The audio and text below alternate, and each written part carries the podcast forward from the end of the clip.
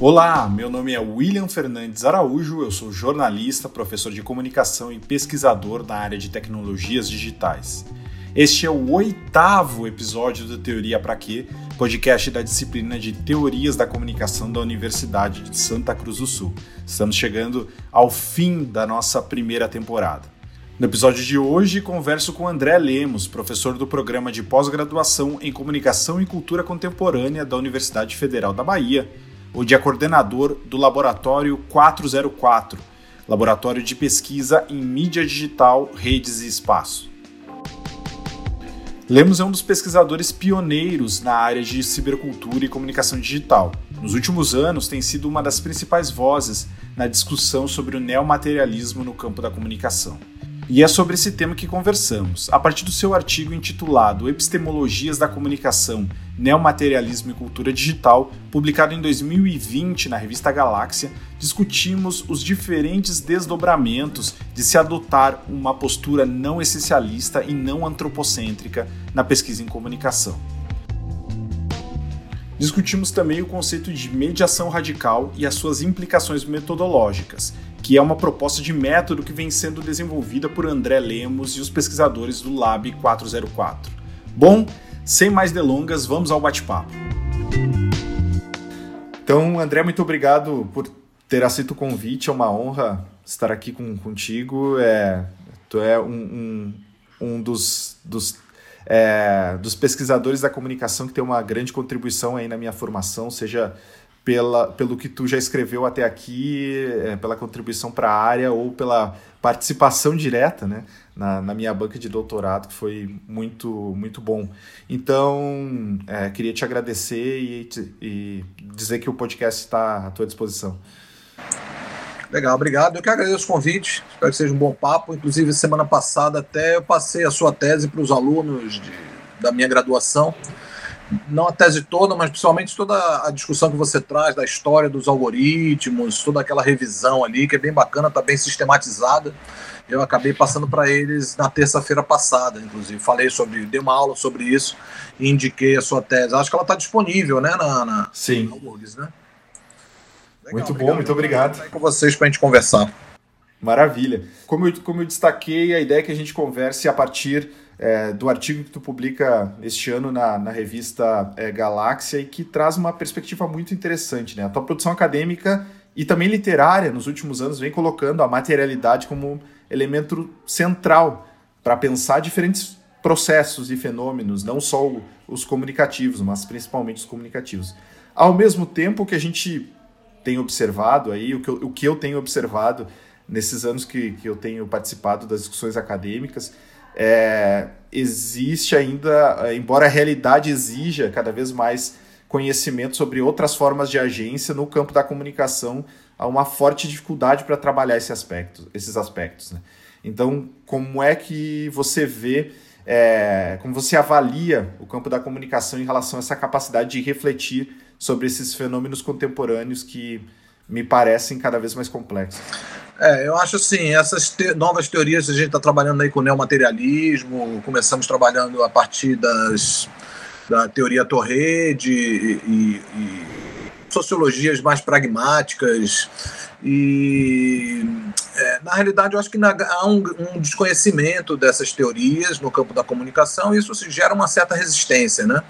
É, isso não significa que as pessoas e os trabalhos em diversas áreas não tenham dado frutos e não venham, é, não estejam dando frutos importantes e interessantes na análise do que é a minha área, que é a cultura digital. Acho que não existe aí uma, não deve existir uma camisa de força teórica que seja é, utilizada por todos ou que deva ser utilizada por todos.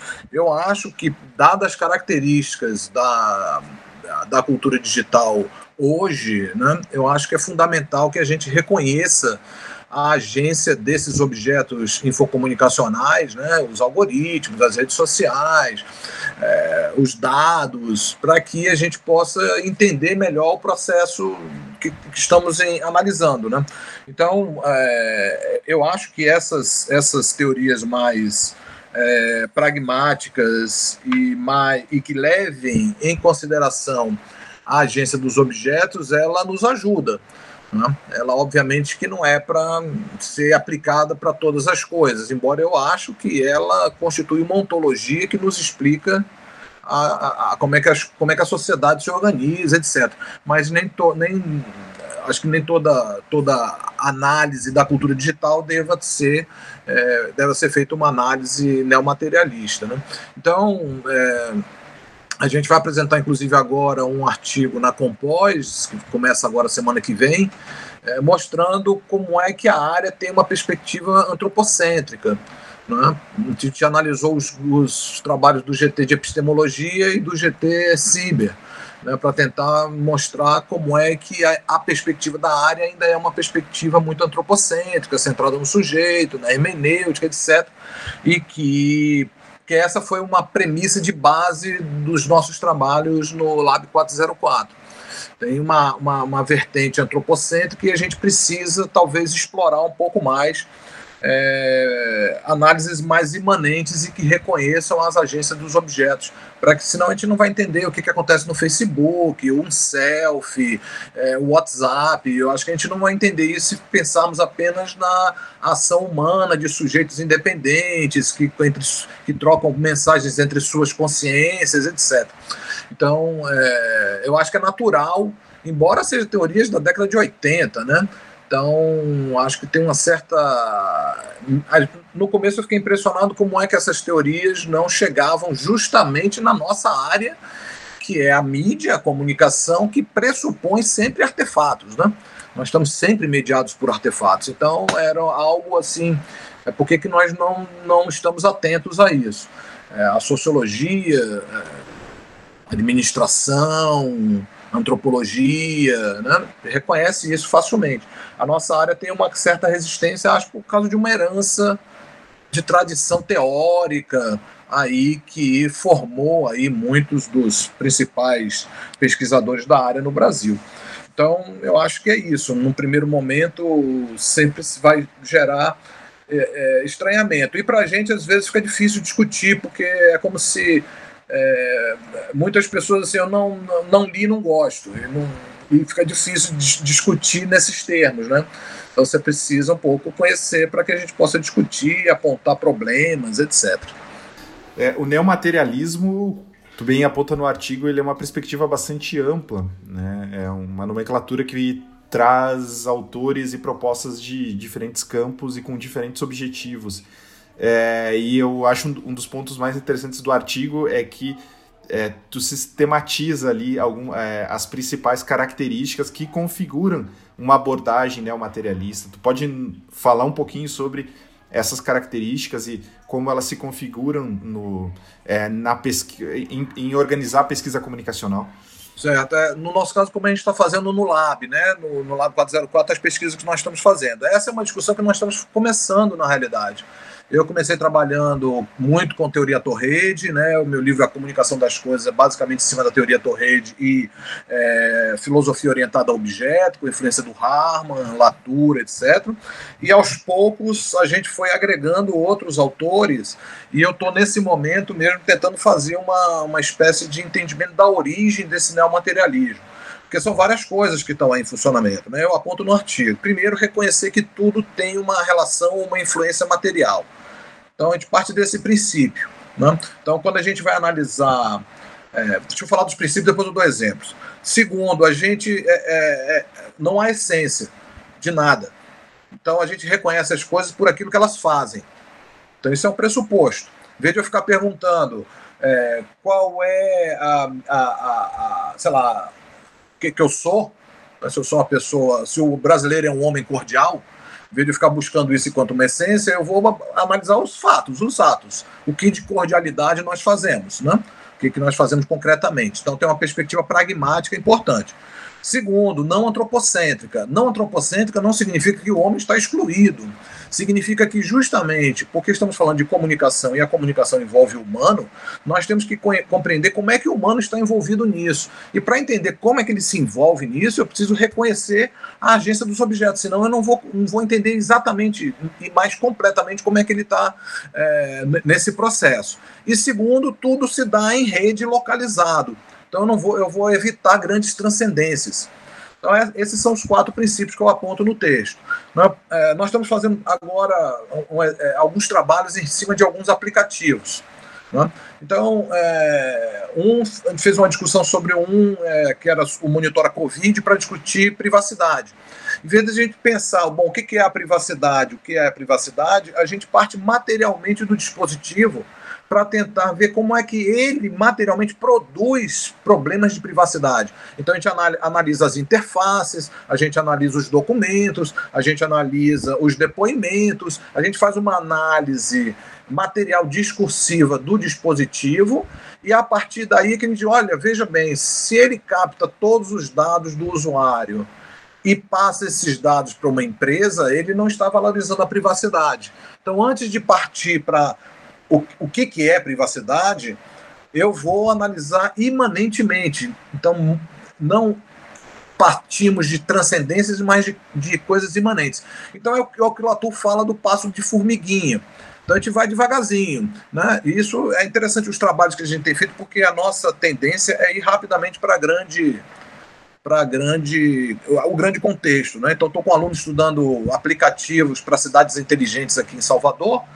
Então o tempo todo eu tenho que frear ele porque ele já começa a ter grandes grandes é, é, descobertas e, e, e resoluções, quando na realidade o aplicativo não está dizendo nada disso. Então, mas está dizendo isso por quê? Não, porque não, mas não tem nenhuma evidência a partir da materialidade desse aplicativo disso que você está falando. Então eu tenho que tentar o tempo inteiro freá-lo para que ele vá aos pouquinhos. Vamos aos pouquinhos, nós vamos chegar lá, mas vamos aos pouquinhos.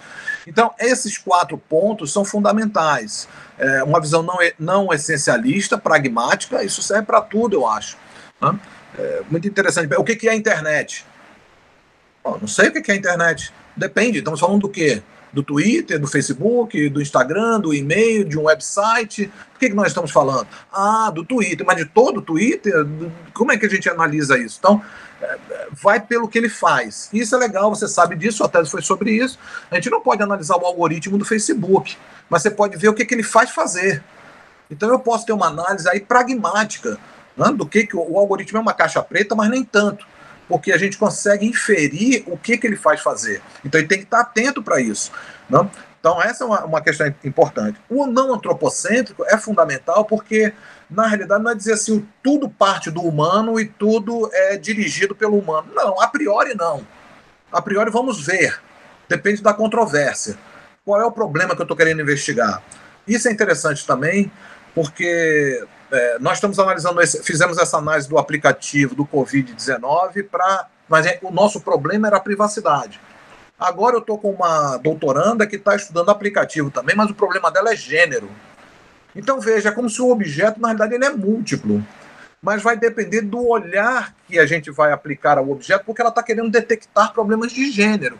Então, se eu estou tentando detectar problemas de gênero, nós vamos tentar é, fazer com que o objeto fale sobre isso.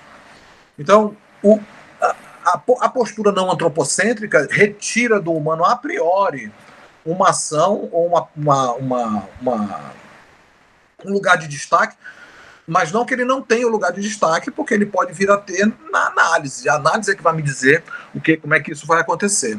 É, tudo se dá localmente, então a gente tende a baixar a bola para analisar, em vez de analisar. O Facebook é fruto do capital financeiro internacional.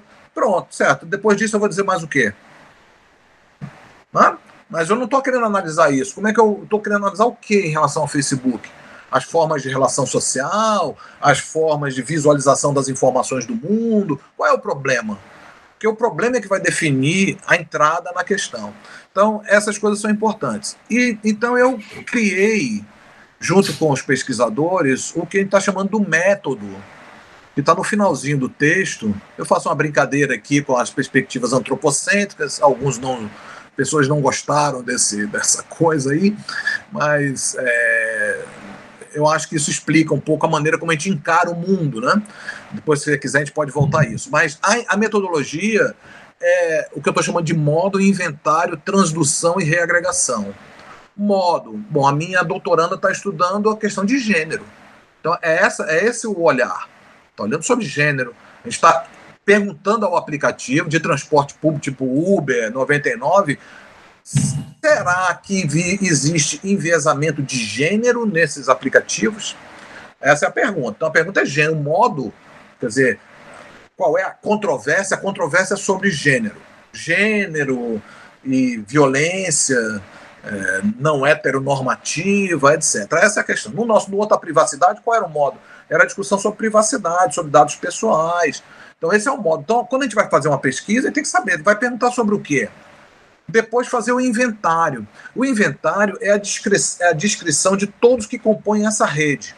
Então tem que ser o aplicativo, tem que ser o documento do aplicativo, patente, interface, usuário, motorista, no caso, tem que ser tudo, a gente tem que montar esse inventário. Quando a gente monta esse inventário, o terceiro ponto é a transdução, ou quem é que faz fazer, na realidade, quem é que está mediando quem.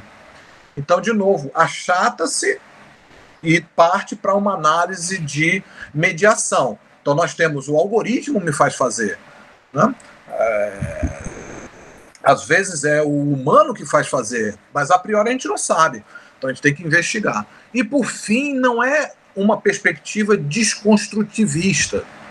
Por exemplo, se eu vou desmontar tudo aqui, vou abrir a rede. Não, a gente precisa remontar a rede. Quer dizer, o que, que você está me dizendo sobre gênero no aplicativo Uber? Ou o que, que você pode me dizer sobre privacidade no aplicativo sobre a 99? Então a gente busca depois fechar responder a pergunta, mesmo que essa pergunta possa ser questionada de novo por novas pesquisas, novos pesquisadores. Então, esse, isso aí é o que a gente estava fazendo, estávamos fazendo isso, e eu, eu detectei isso e eu é, organizei a coisa, né, estruturei é, dessa maneira. Então, nossa pesquisa hoje a gente vai para isso, a gente tenta fazer isso para todas as coisas. Então, essa é uma forma de aplicar um método neomaterialista, né, materi tudo tem uma ação material, não pragmática, não antropocêntrica e localizada. Nesse, a partir desses, desses, dessas quatro ações, aí, modo, inventário, tradução e reagregação. E a partir daí a gente consegue eh, entender melhor o funcionamento da cultura digital hoje. Acho que isso pode servir para qualquer coisa, mas o que nós estamos fazendo é para a cultura digital, porque nos ajuda a entender isso. E vários autores têm apontado para essa essa virada não antropocêntrica, virada materialista, né, que eu sinto no artigo. São vários autores aí importantes que apontam para isso. O Latour, ele brinca que esse trabalho de formiguinha que tu citou, ele não é muito não é muito nobre, né? É mais nobre falar do capitalismo, começar pelas grandes categorias. E a, a, me parece que aí reside um, um dos preconceitos com é, as perspectivas materialistas, que é, bom, mas aí eu vou ter que virar engenheiro e estudar é, os circuitos do computador. É, não é exatamente isso, né? A gente não está falando disso. Exatamente. Depende da controvérsia. Qual é o seu problema? Porque sem o problema a gente não tem o que fazer, porque se não há controvérsia, não há nada diz o próprio Latour. O problema é a controvérsia. E a controvérsia é complicada encontrar a controvérsia, porque a controvérsia é, não é minha. Não, eu não posso inventar a controvérsia. A controvérsia ela só é controvérsia se não houver controvérsia na na, no reconhecimento de que é uma controvérsia. Entendeu? Assim, uhum. se todos dizem há um problema hoje na, no nosso conceito de natureza por causa do antropoceno. Bom, isso parece ser um consenso. Não sou eu que estou dizendo, há cientistas falando sobre isso. Então, tem um consenso aí que aponta para a gente uma controvérsia. Esse é o nosso grande problema quando a gente vai fazer pesquisa. Eu acho que é legal para os alunos, né? E a gente sente muito isso. É nas, na, nos processos de seleção. Né? Os alunos normalmente, nós fizemos assim, eu fiz assim, você provavelmente fez assim, nós fazemos assim. É, normalmente a gente chega com uma grande ideia, mas não sabe exatamente o que, que vai fazer. Né? Então, pô, mas você está falando do quê? Não, estou falando disso, sim, mas você já olhou, já, já, já checou? E não, isso eu vou fazer depois. Qual é a metodologia? Depois eu vou ver com o meu orientador. Então, na realidade, a gente parte de grandes discursos o, o, o, trabalho deveria ser o contrário, né? Você fez uma investigação pre, preliminar, encontrou um problema e diz: olha, tem um problema aqui. Então eu vou trazer esse projeto para o problema. Mas o problema é o seguinte: Eu acho que o Facebook é assim. Sim, mas você já. Não. Vai fazer como? Não, vou olhar depois. Como? Qual é a metodologia? Depois eu vou definir com o orientador. Isso é muito claro, né? Claro, estou aqui criando uma hipérbole, mas na realidade isso acontece frequentemente. A gente não sabe exatamente o que, que a gente vai fazer, como é que a gente vai fazer, porque a ideia é ter um grande pensamento, é o que eu chamo do, do, do ideal tipo é, Maia. Não é, é, não, não é Maia, não, é o. Deixa eu ver qual é ele. Às vezes eu me confundo. É o Maia que saltam para generalizações sem apelo à empiria. O mundo, é um, mundo material é uma ilusão. Deve-se evitar visões centradas na concretude do fenômeno real. Não há mundo real a não ser dos conceitos. Então a gente vai pelos conceitos e pronto. Depois vai tentar amarrar esses conceitos no objeto, é como se o objeto fosse obrigado a falar daquela forma. Então é um exercício metodológico, eu acho. É um olhar é, não é que isso não seja feito. Uma boa pesquisa em qualquer área tem que fazer isso. Você tem que identificar qual é o problema, você tem que identificar quem são os, o, o empírico do seu trabalho, que corpos teóricos vai te ajudar a fazer isso. Não é uma grande novidade aí.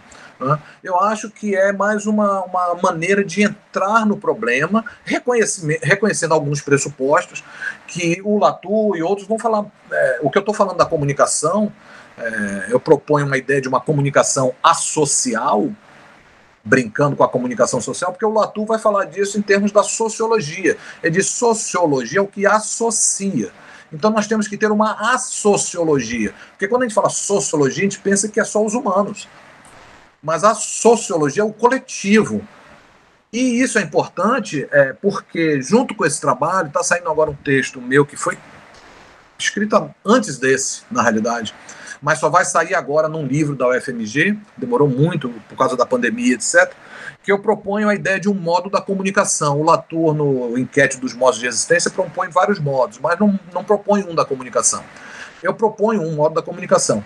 Não vou entrar aqui em detalhes, mas o que, que, o que, que é interessante nisso? É porque quando a gente fala de eh, comunicação, a gente está falando de mediação, né? de formas de ação de uma coisa sobre outra. É o que nós estamos fazendo aqui. Né? Eu estou falando uma coisa, você está ouvindo, você me propõe outra, eu, eu reajo aqui. Nós estamos num processo de mediação. Isso acontece em todas as áreas, em todas as coisas, numa, no interior dos átomos, na, na, nas galáxias, eh, nos outros animais, etc. Mas o que, que caracteriza a nossa comunicação? A nossa comunicação pressupõe que o humano esteja no meio da coisa.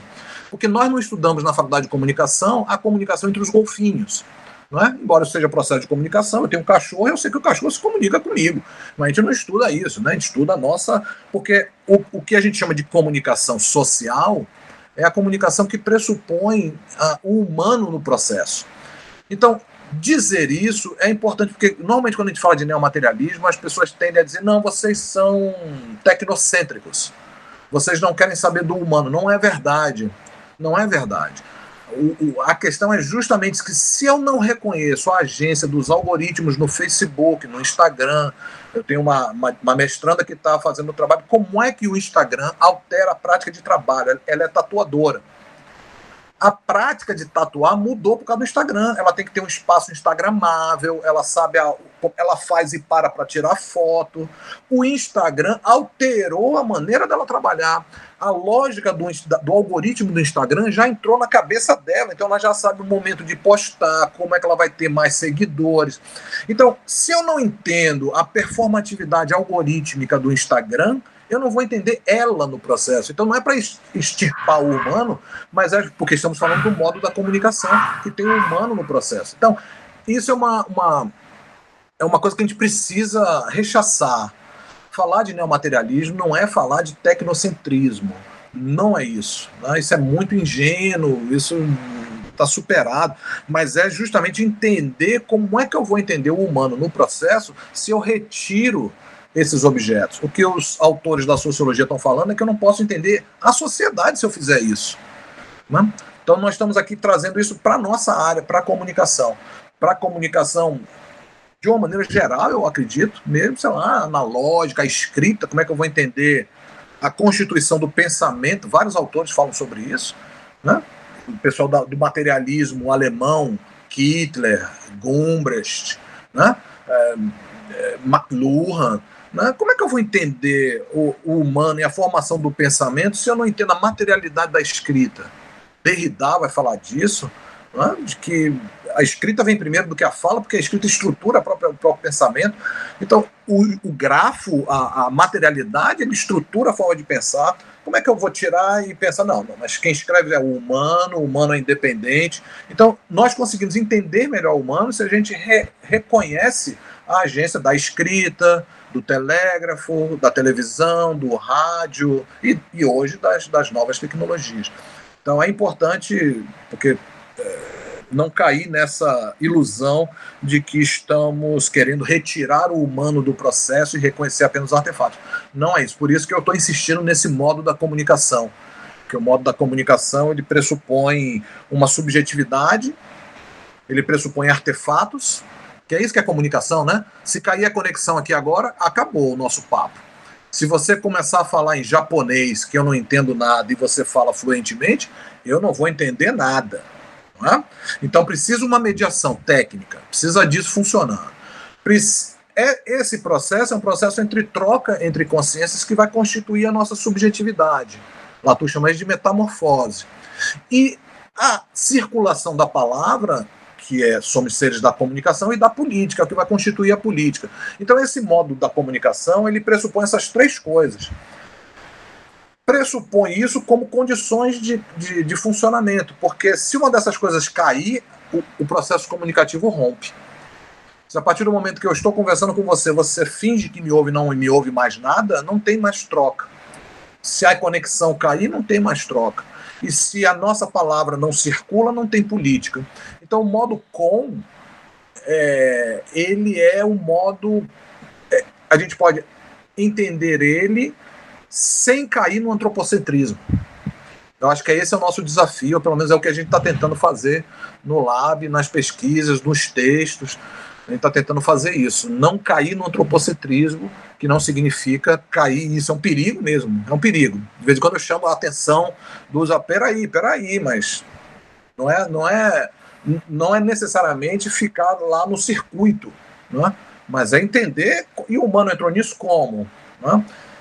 E uma outra coisa também importante, depois eu vou deixar você perguntar umas coisas aí, é que é o uma ideia assim de que se foi o humano que fez, como é que a coisa faz fazer? Ora, o, o que importa é o que a coisa faz depois que ela está feita. É essa que é a questão. Não é? não é porque eu fiz a coisa, porque se eu fiz a coisa é o humano que faz. Mas é o humano que faz. Mas é essa esse objeto ele ganha agências próprias. Então a gente tem que se perguntar o que, que os objetos fazem depois que eles são feitos. Porque é isso que, que vai criar as, as, as associações, o coletivo, o social, as formas de social, a cultura, a ciência, a técnica, a religião. Essas formas vão ser sendo criadas a partir dessa, dessa inter-relação aí. Ao mesmo tempo, naquelas figuras que tu cria no artigo, tem uma série de textos que tu classifica como object washing, né, que, que reconhece, que inclusive cita os não humanos, joga uma notinha de rodapé ali pro Latour dizendo, olha, os não, não humanos existem, eles atuam, porém quando começa a análise eles desaparecem, né? Me parece que essa é uma postura de meio de caminho assim que não ajuda não, não ajuda a entender e também é, se torna algo muito caricato é. é. na verdade esses são quatro ideais tipo né então ideais tipo são, é, são coisas que não existem exatamente como são mas é uma maneira que a gente teve de tentar entender os textos antropocêntricos quando a gente começou a analisar os textos a gente começava a ver isso primeiro os textos que não vão para a empiria de forma nenhuma falam, falam, falam, falam, falam e não falam de nada empírico. Né? Às vezes, até isso não significa que não possamos fazer é, trabalhos teóricos, mas os teóricos também devem mostrar os rastros né? daqueles textos que eles estão seguindo, etc. Então, muitos textos falam do mundo sem ir para a empiria, essa é uma questão. Muitos parecem reconhecer o objeto, mas na realidade passa por cima do objeto, porque é o humano que faz e é o humano que é a consciência por trás do objeto. Esse é o Object Wash. O primeiro eu estou chamando de Maya. Maya porque é o mundo das ilusões, né? O mundo material é o mundo das ilusões para o budismo, por isso que esse nome Maya. O outro é o panóptico. O panóptico é que vê tudo pelos mesmos olhos. Então você vai analisar todas as coisas a partir de um mesmo arcabouço teórico. É, esse é um problema, né? Que nós também enfrentamos, né? Pode dizer que você está fazendo, que eu estou fazendo isso também, né? Então isso, essa é uma questão importante. Como é que a gente tenta ter questões plurais? Na realidade, nós fazemos escolhas, né? Então escolhas são feitas. É, e é importante que as escolhas sejam feitas e respeitadas. Mas essa é uma questão, né? centrado às vezes em, em, em, autores canônicos. Eu acho que um pouco da, da dificuldade da área hoje é porque esses autores não são canônicos. Né? Então você não vai sair deles para fazer uma análise, sei lá, né? de, de, de, outros objetos a partir desses outros autores. E o Ouroboros, que é a cobra que come o rabo, é, que são textos que passam, vão falar, grandes transcendências, conclui sobretudo, né, eu brinco aqui, que parece começar pelas grandes conclusões sobre o mundo, o universo e tudo mais, sem qualquer agência humana, e parece que estão sempre iniciando o debate, né, começando, ah, o mundo é isso, a comunicação é isso, isso certo, mas onde é que está isso exatamente? Pode me dar um exemplo para ficar mais claro? Isso serve para todas as coisas? Isso, isso acontece diariamente, assim, eu acho é, que é uma coisa que a gente começa a desconfiar. Eu li hoje, eu vi um vídeo de um sociólogo é, fazendo análise sobre o mundo. Eu fico tá bom, é só aonde que? Aí de novo essa ideia de você aterrizar, né? É, isso, mas isso se aplica ao Brasil? Não, isso que ele está falando tem nada a ver com o Brasil. Né? Isso se aplica aonde? A França, talvez. E na Alemanha será? Não sei. Mas ele fala como se o mundo está caminhando para essa coisa. Com a pandemia, o mundo está assim. Mas esse tipo de discurso é um discurso atrativo, porque parece, putz, você vê o cara tem uma visão geral do mundo. Se você disser, perguntar para, sei lá, um jornalista vai perguntar para mim, o que, que você acha da internet? Eu falei, não sei. Você está falando do quê? Em que lugar? Ah, esse cara não sabe nada, vamos conversar com outro. Aí pega outro professor. A internet, é a, o capital militar militar, financeiro, da vigilância global, aniquilando as relações. Legal essa. Isso sim, isso é, é uma boa afirmação. Quando na realidade é uma abstração que não diz absolutamente nada. Que isso aconteça em alguns lugares, em algum ponto, isso é verdade. Mas você vai expandir isso para todas as coisas é mais complicado. Então, o cuidado aqui é tentar aterrizar. O, a, a, é a nossa, a nossa ação.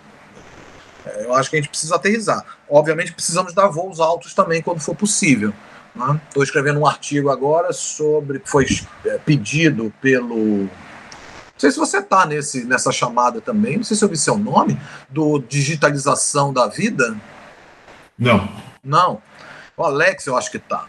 É, que é o Teófilo Rifiotes, que está organizando um número especial sobre digitalização da vida e é um, é o mesmo tópico, inclusive, da ABCiber desse ano. E ele convidou algumas pessoas para fazer um dossiê. Então, eu estou escrevendo sobre isso. Eu estou escrevendo sobre a dataficação da vida. Então, eu estou falando assim que a, a, esse processo de dataficação ele entra em várias áreas hoje. Então, eu estou num discurso bem amplo mesmo. Eu não estou perguntando como é que. Eu falo até isso no texto. É importante que isso que a gente está falando, por exemplo, existe uma dataficação do conhecimento, eu acho que hoje é Digital Humanities, raspagem de dados, tudo isso aí é dataficar o conhecimento, como se dissesse assim: eu tenho tantos dados que você não vai poder discutir comigo se é verdade ou não. É, os dados estão aqui, eu peguei da rede, puxei tudo, olha o grafo, como é lindo, maravilhoso. A partir daqui, como é que você vai discutir comigo? Então tem um autor que fala disso, que é uma algocracia epistocrática. Aqueles que sabem mexer com isso, como é que você vai discutir com esses caras? Não tem. Então existe uma dataficação do conhecimento. Aí eu digo, ah, bom, a gente precisa investigar isso. Então, cabe pesquisas que vão investigar como é que isso acontece no Brasil, por exemplo. Como é que isso acontece na Alemanha, na França. É a mesma coisa, acontece da mesma maneira? Não. Mas que há uma dataficação do conhecimento, da natureza para extrair matéria-prima e energia e das relações sociais, me parece ser um fato. Então, esse tipo de trabalho que eu estou fazendo agora vai para uma dimensão mais generalista. Então, assim, sem camisa de força, mas com. É, tentar achar caminhos mais imanentes e mais pragmáticos, eu acho que é mais interessante para entender a cultura digital hoje. Mas, de novo, outras visões eh, são importantes. Eu posso querer analisar o selfie a partir disso. O selfie não é apenas o narcisismo do autorretrato. Tem uma dinâmica algorítmica, tem a rede, tem o celular, etc. Mas um professor, um pesquisador pode querer analisar apenas as imagens tiradas pelo céu, fazer uma análise semiótica dessas imagens. Não há nada de errado nisso. Não há nada de errado nisso. Uma, uma visão muito diferente podem ser até inclusive complementares, mas são ações diferentes. Então não há camisa de força epistemológica aqui, mas apenas apresentar uma possibilidade epistemológica de análise da cultura digital que eu acho que pode ser é, frutífera para a gente que trabalha com isso. Esse exemplo da selfie é muito interessante. É, eu não, não quero me deter aqui, mas só para comentar, eu, algumas vezes eu é, cito ele em aula porque é, a gente viu uma transformação dos dispositivos a partir da popularização do formato.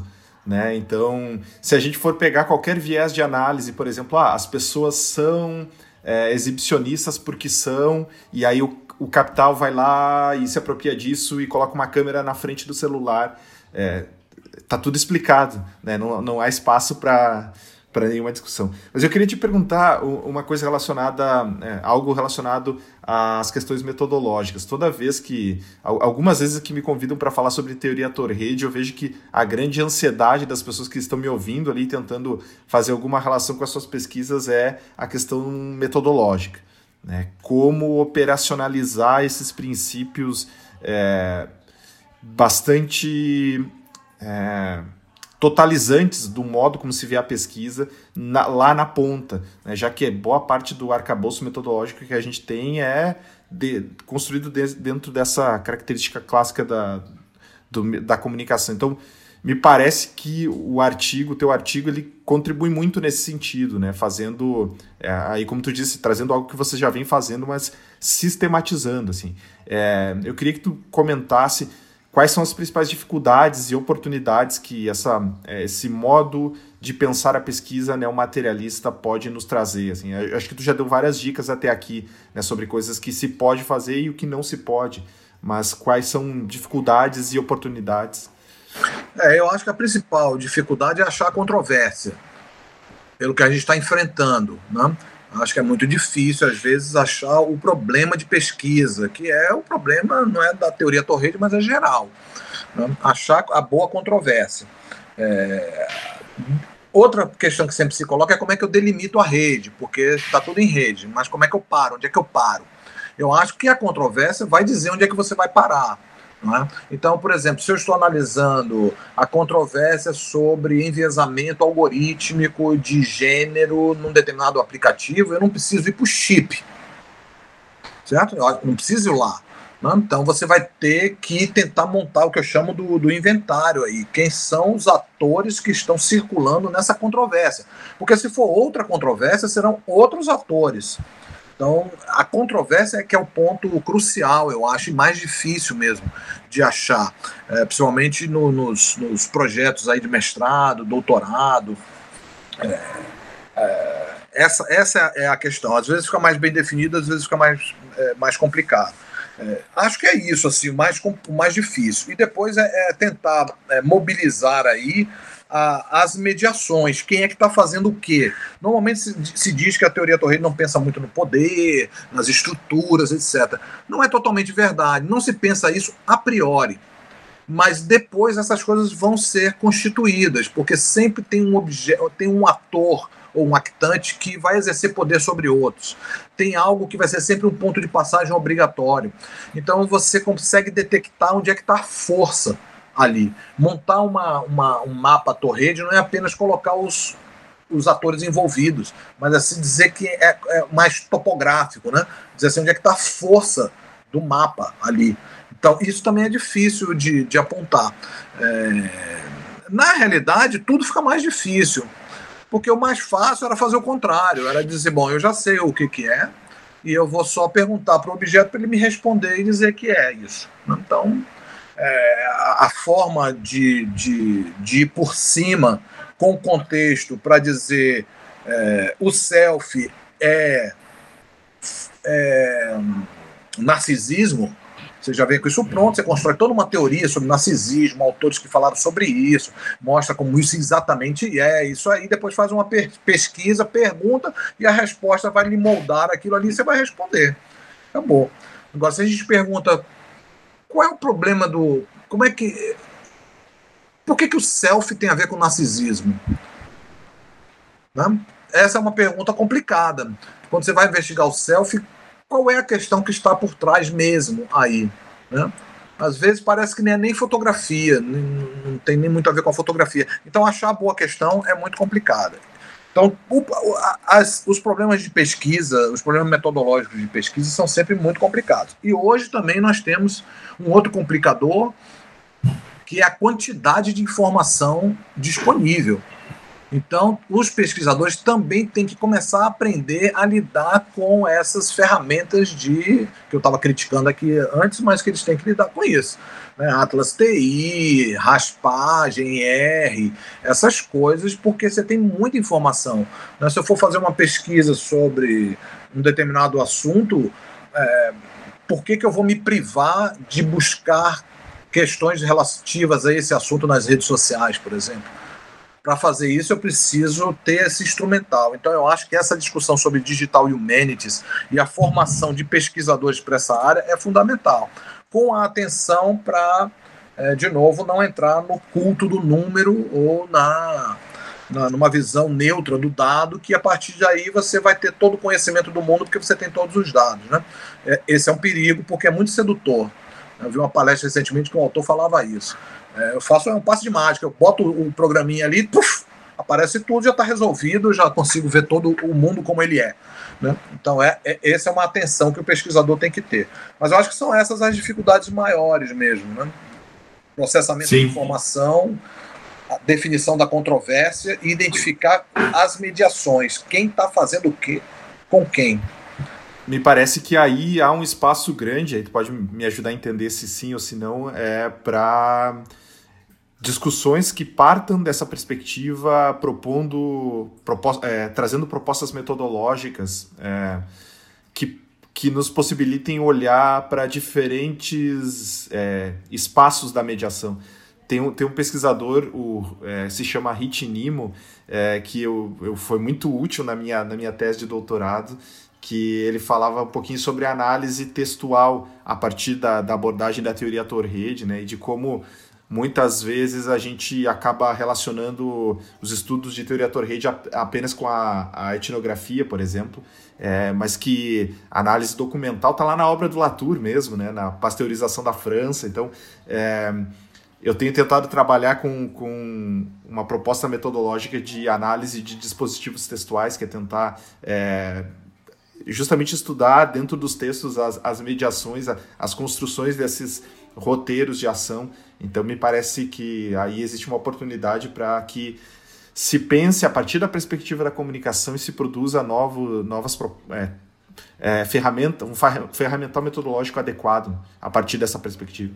É, eu acho que isso, nós estamos falando aí com estudantes de graduação, etc.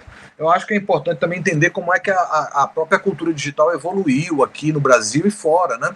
Eram trabalhos, primeiro, trabalhos muito especulativos. Né? Eram, a gente falava, eu me lembro, porque eu acompanhei esse processo todo, né, quando eu voltei do meu doutorado em 95, a gente começava o grupo na, na Compós, já tinha um grupo lá da Compós, é, eu me juntei a esse grupo, e as discussões eram discussões assim muito especulativas qual é o papel do corpo, o que é o conhecimento, o que é o espaço, né? vários, vários textos bem especulativos. Depois nós começamos a nos aproximar mais de, de discussões mais empíricas. Né? E teve toda uma, uma, uma, uma, uma busca para a compreensão mais imanente dos fenômenos. Né? É, depois, uma análise dessas, dessas redes sociais, a Raquel Recoeiro, o Fábio Malini, né, que faz um trabalho maravilhoso em relação a essas, esses grafos e essas análises de rede muito interessantes. E eu acho que agora a gente está entrando numa nova, numa nova uh, dimensão continuando essa, essa, essa história aí, também de uma, de uma, de uma busca por compreensões mais imanentes dos processos da cultura digital. Eu acho que a gente tem muito a ganhar com isso, sair de grandes especulações e deixar, é, e deixar o campo aberto para análises mais é, imanentes mesmo, mais concretas, mais empíricas, que nos ajudem a entender não só a cultura digital, mas o Brasil também, né? Que como é que isso está acontecendo no país. Então acho que isso também é uma, é uma, uma percepção que eu tenho é, desses anos, como é que a gente foi aterrando, aterrizando na realidade. Né, aterrizando, e essas teorias, a chegada dessas teorias também vai nos ajudar a fazer isso. Né? Pessoal da, em Minas, PUC São Paulo, o FRJ, a gente na Bahia, URGS, então tem uma, uma, um grupo de pessoas interessadas interessado nesse tema né, e que começa a desenvolver é, é, trabalhos mais é, aterrados à, realidade brasileira, que eu acho que é bem, bem interessante. Antes de falar da, da cultura digital, que, que seria o meu próximo tópico, eu queria voltar e te perguntar sobre o conceito de mediação radical.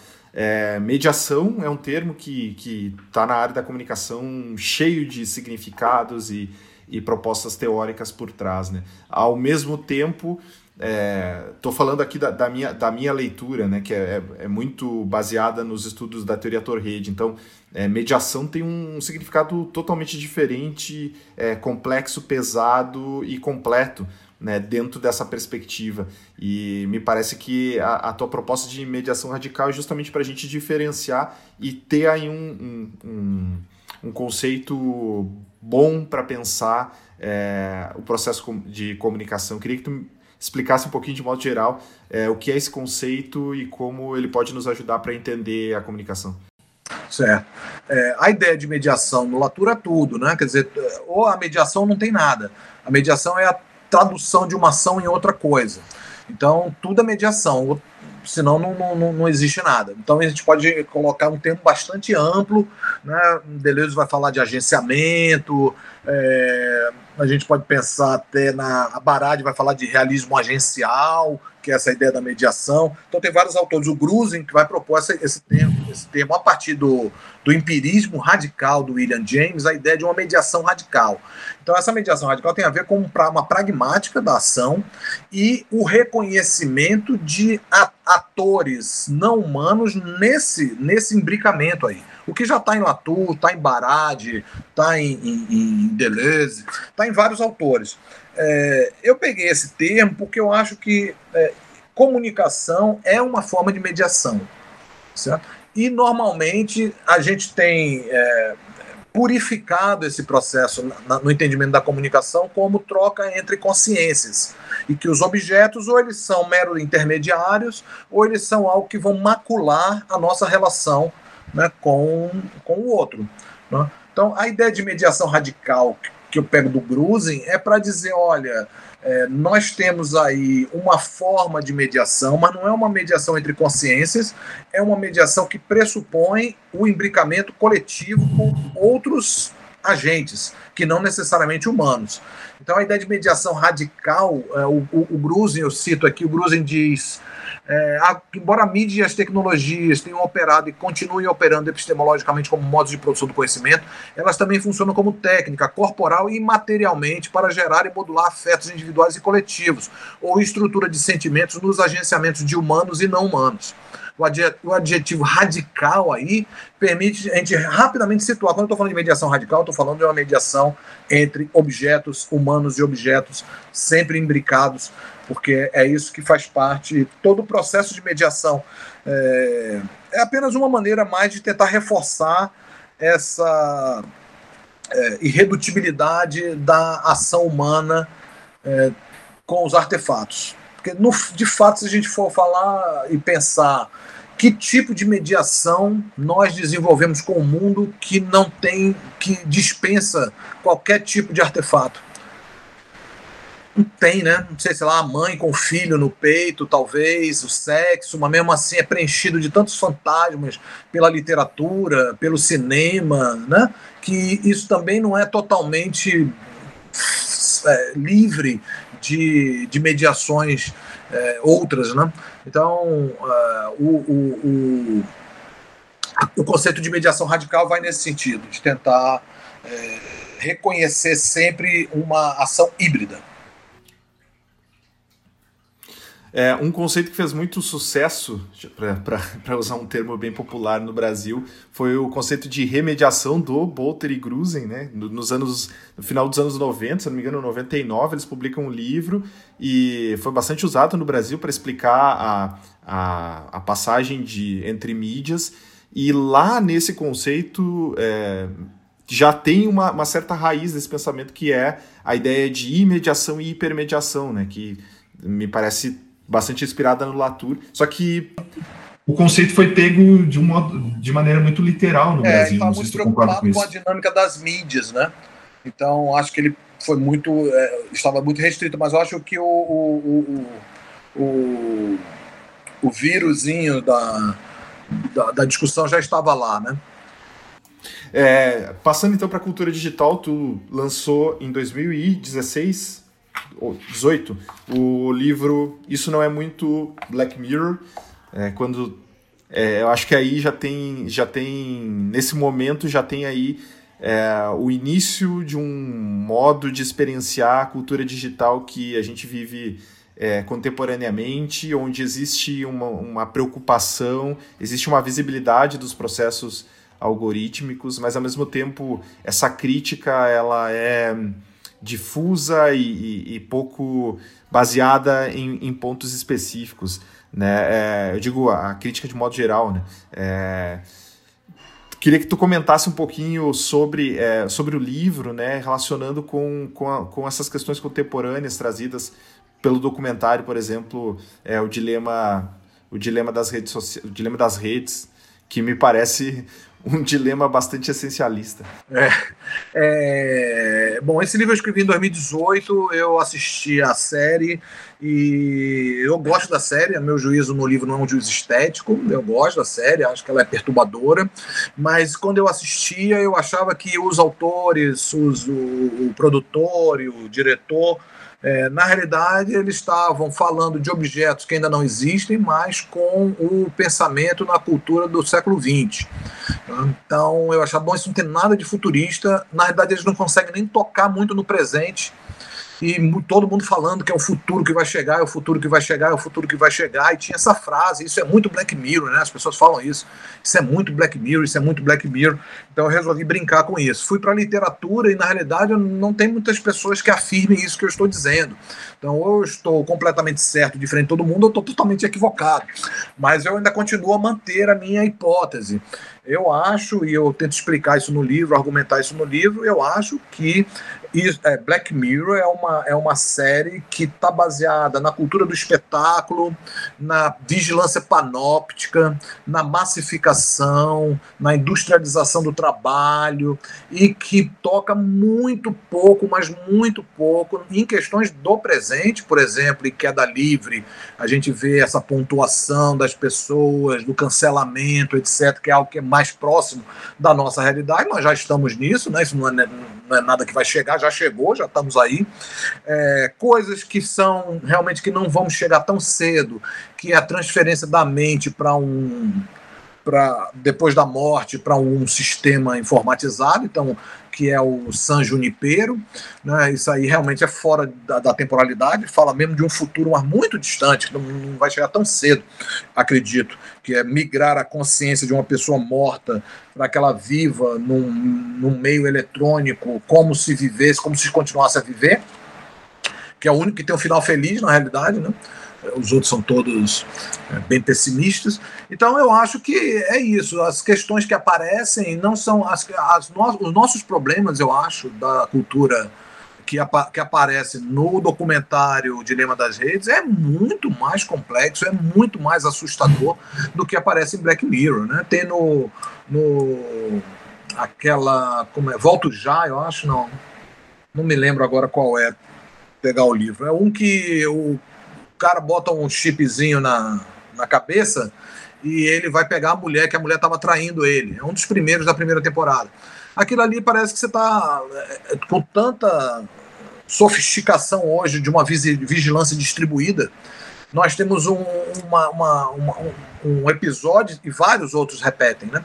Tem o do seguro também, que o cara mata, e o seguro também é a mente, que tem uma coisa na mente que a, a moça da seguradora dá uma bebida, e aí o cara consegue passar o pensamento dele para a máquina e ela consegue ver aquilo que aconteceu, como se estivesse rebobinando uma fita de videocassete, né, de, uma, de uma vigilância meramente panóptica, quando na realidade nós temos hoje algo muito mais sofisticado. Né? É, se eu quero saber sobre a sua vida, não preciso colocar uma câmera em cima de você para saber para onde é que você está andando, é só mapear o que você curte, o que você escreve, que fotos você coloca no Instagram, quem você segue. Eu vou ter um quadro muito mais sofisticado sobre a sua vida do que uma câmera de vigilância seguindo com o olho para onde é que eu vou. Né? Episódios como aquele do. É, que é uma espécie de parque de parque temático, né, que a pessoa está presa num parque temático e todo mundo assiste, uma vigilância, de um controle é, panóptico também. Tem um celular, mas na verdade é como se fosse uma câmera panóptica filmando a pessoa presa. É... Então, assim, alguns episódios, como um dos últimos da Abelhinha, ali toca nessa vigilância distribuída é, do presente. Então eu faço, tento fazer até uma tabelinha no final, né? Falam do presente, do, do, do passado, do futuro. A grande maioria tá com tecnologias que não existem mais com o olho no retrovisor do passado, sociedade de espetáculo, etc. Não que isso tenha desaparecido, né? A minha crítica não é essa. É dizer, olha, ele nos ajuda pouco a pensar o futuro, essa lógica algorítmica das redes sociais, a dataficação da vida, que o documentário Dilema das Redes mostra mais claramente. Então ele é um pouco catastrófico, etc. É, mas eu acho que ele tem um papel importante que é, é para pessoas que sei lá, um grande público, tomar um choque em relação àquilo ali, porque é aquilo que acontece, efetivamente. Né? Nós somos. É, tem um agrado ali para que você continue na plataforma, para que você esteja engajado na plataforma. Você faz coisas que você não sabe que você está sendo induzido a fazer. Então, tudo aquilo ali é muito mais grave, que é o nosso presente, do que o que apareceu em Black Mirror. Né? Então, por isso, a brincadeira com isso não é muito Black Mirror, porque a, a, a série é, o documentário Dilema da Rede me parece mais é, próximo. Né? Não, eu acho que ele faz um alerta da atual sociedade da, da, da, da, plataformização, dataficação e performatividade algorítmica. Então, acho que é isso que nós temos hoje, que a série Black Mirror não entra. Então, é, eu acho interessante. Por outro lado, tem uma certa ingenuidade, né? o mundo vai acabar, né, que não reconhece um pouco como é que as existem sempre apropriações né, sociais, culturais dos artefatos ao longo da história.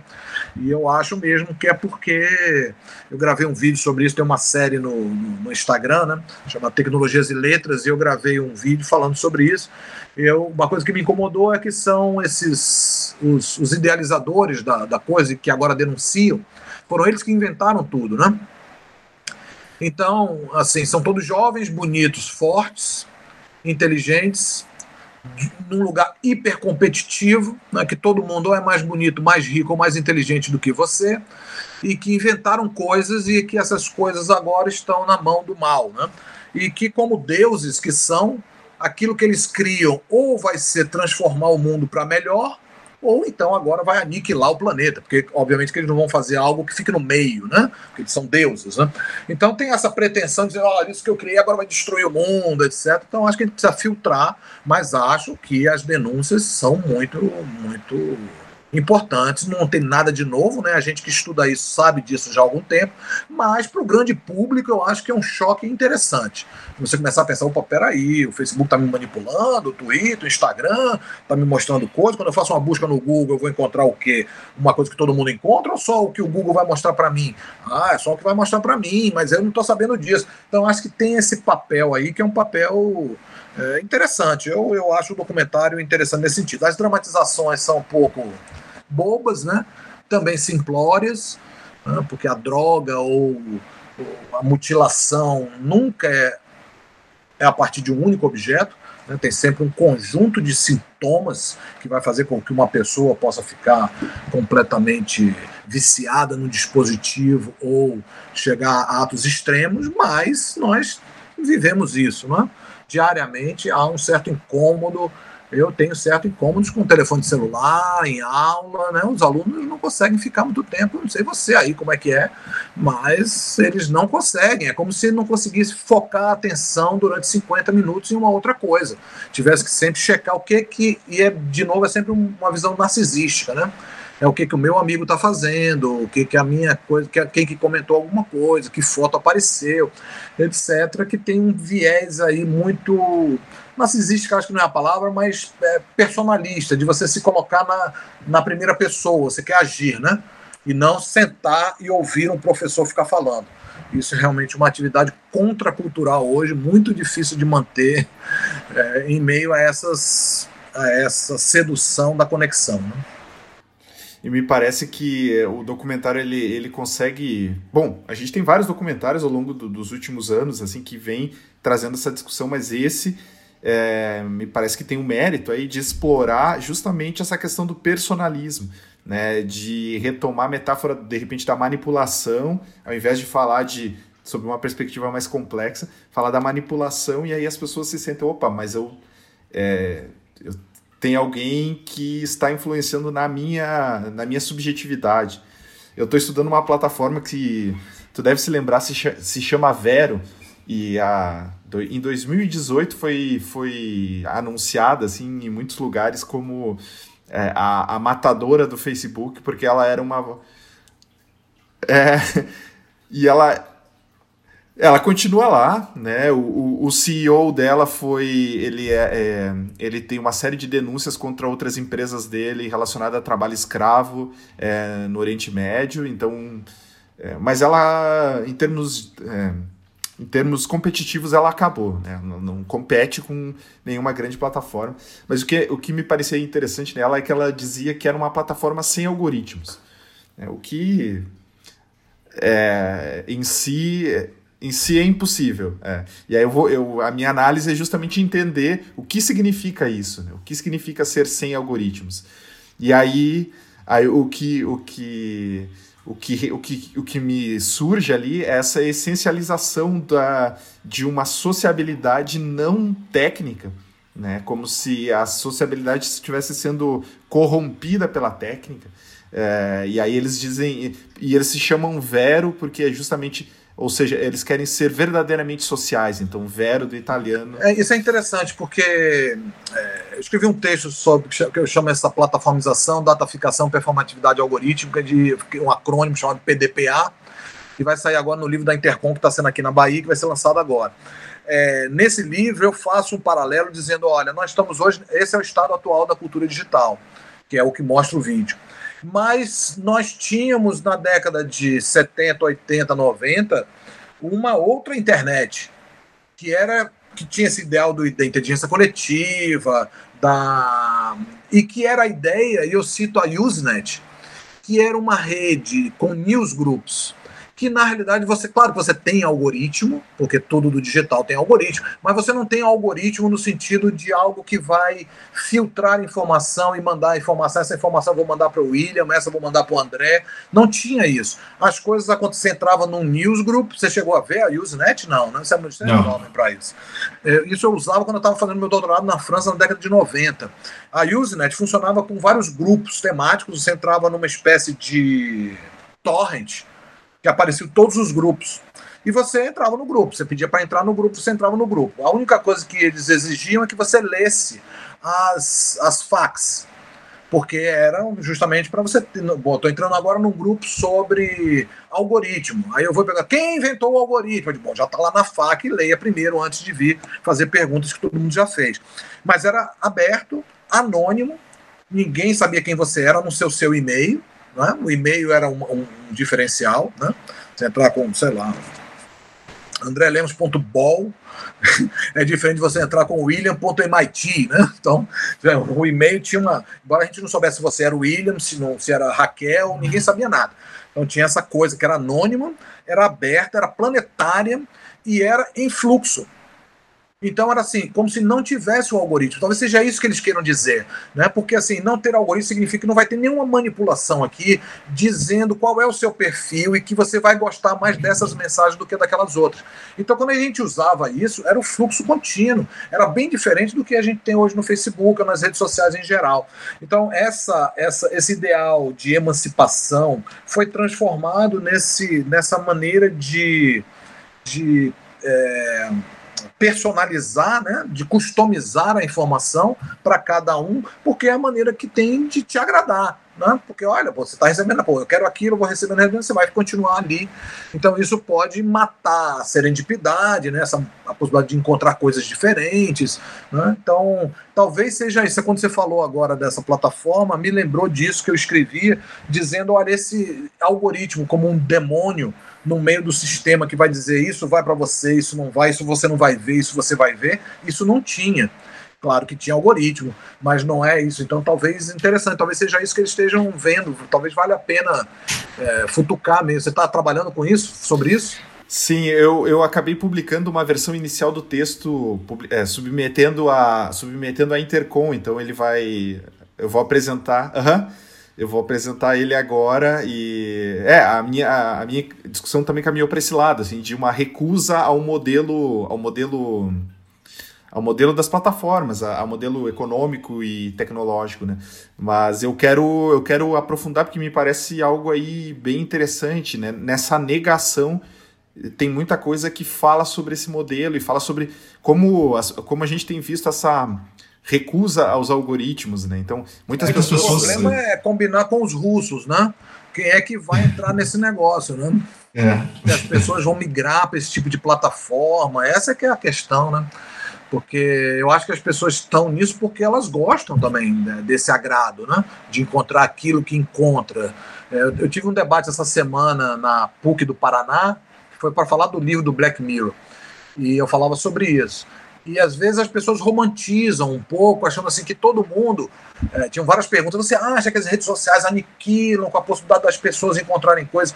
Não, não é que ela aniquila, ela vai reforçar um pouco isso, mas ninguém também está querendo encontrar coisas muito diferentes o tempo todo, né? Ninguém sai numa livraria, entra numa livraria e compra uma coisa completamente diferente do que você nunca viu, nunca leu, compra um, um disco que você nunca ouviu pela sua própria curiosidade. A nossa tendência é, é mais, ser mais conservador mesmo. Né? Então, é, claro que há um, um problema aí quando o próprio sistema vai reforçar isso. Porque a. Por isso que é legal ir numa livraria, né? Porque numa, mesmo que você não esteja buscando coisas muito diversas, flanar pelas prateleiras é uma maneira de você encontrar alguma coisa que você não procurava. Putz, encontrei isso aqui. Mas é como nas redes sociais, como se essas prateleiras começassem a desaparecer, né? E ainda só te mostrasse aquilo. Bom, você está procurando sobre isso, então você quer isso, você quer isso, você quer isso. Então tem algo aí ruim, mas não é que as redes sociais fizeram as pessoas assim, né? Porque eu acho que já tem uma tendência nossa mesmo, em geral, da, da, da, da vida social, é, que é de restringir possibilidades, porque é muito estressante. Né? Você ter que ver coisas diferentes o tempo inteiro, isso é muito, é muito demanda muita energia, né? Então, é, como é que as pessoas vão sair? Essa é uma pergunta que me fizeram e eu acho que é uma pergunta que a gente não tem a resposta. Qual é a solução para isso?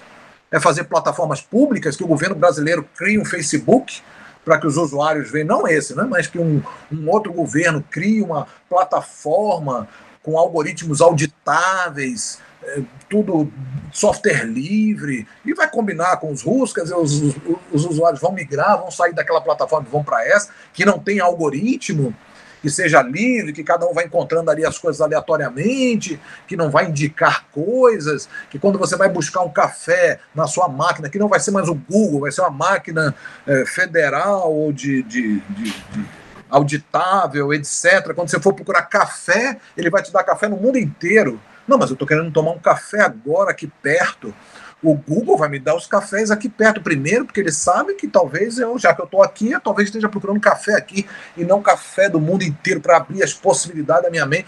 Complicado, né, William? Como é que a gente vai. Qual é a, a, a solução para isso? Regulação, se fala, leis, importante. Isso que a gente está fazendo, educação, né? Porque as pessoas tenham mais consciência, mas não tem uma solução fácil para isso, não. Porque caras vão largar isso e vão passar para essas redes sociais não algoritmizadas.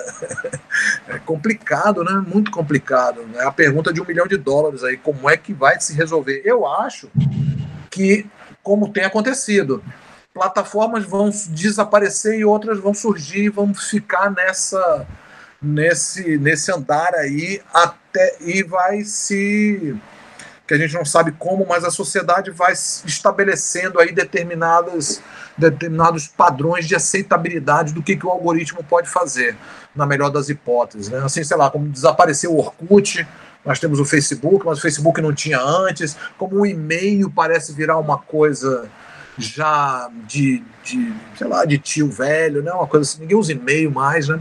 O WhatsApp, mas isso é uma coisa muito brasileira, por exemplo, nos Estados Unidos as pessoas não usam muito o WhatsApp. E, então eu acho que a tendência é que o, o, a, o uso vá destruindo plataformas e criando outras outros formatos e talvez com a politização, com a educação, com leis que nos protejam, lei de, de, proteção de dados pessoais, marco civil, como nós temos no Brasil. Alguns pregam a quebra dessas, dessas empresas, né, para quebrar o monopólio. É, talvez aí algo mais vá se ajustando a uma dinâmica da sociedade, mas é difícil prever o que, vai acontecer e qual é a resposta. Né?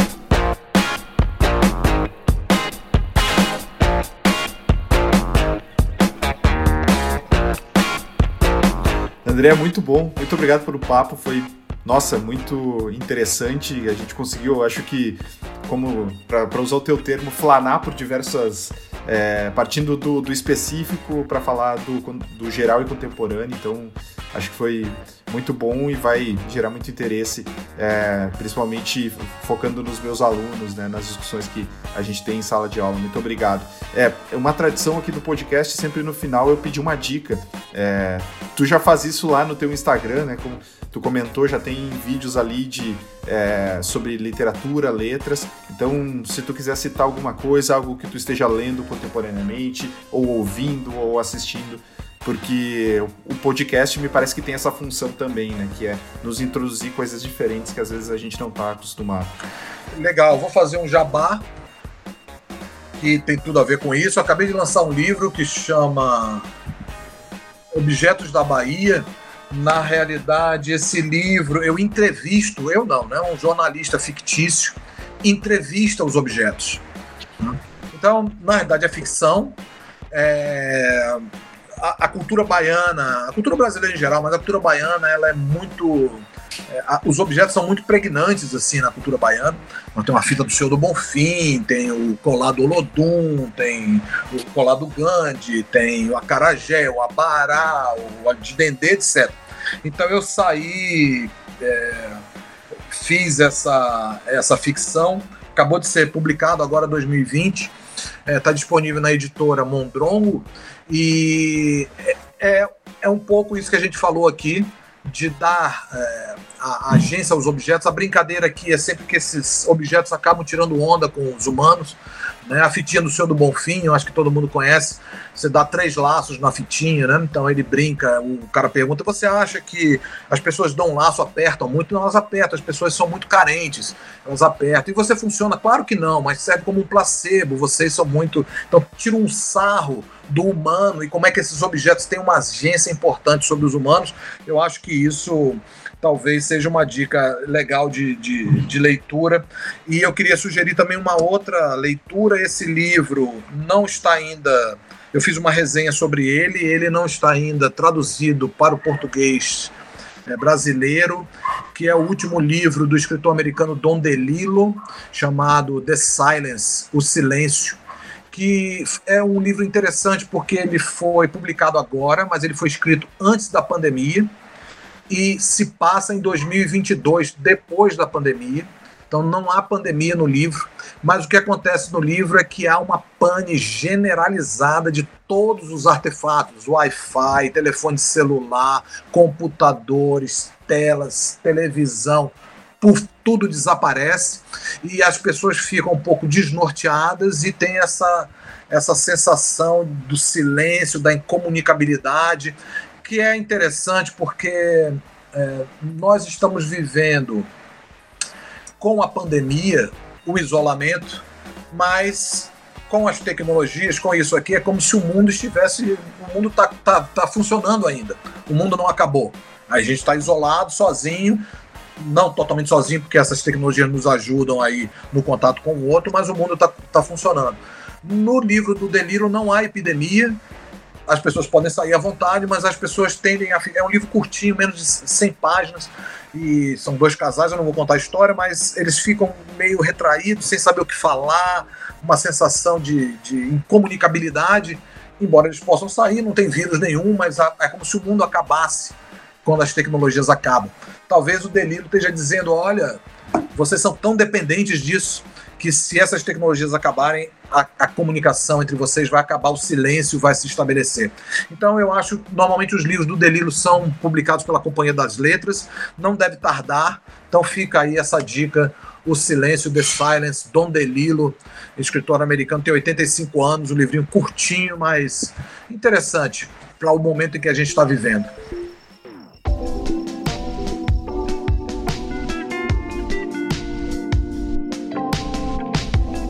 Obrigado por ter ouvido até aqui. Espero que tenha gostado do podcast. Para participar, basta mandar e-mail para waraújo.unisque.br ou me chamar aí pelas mídias sociais. Um abraço.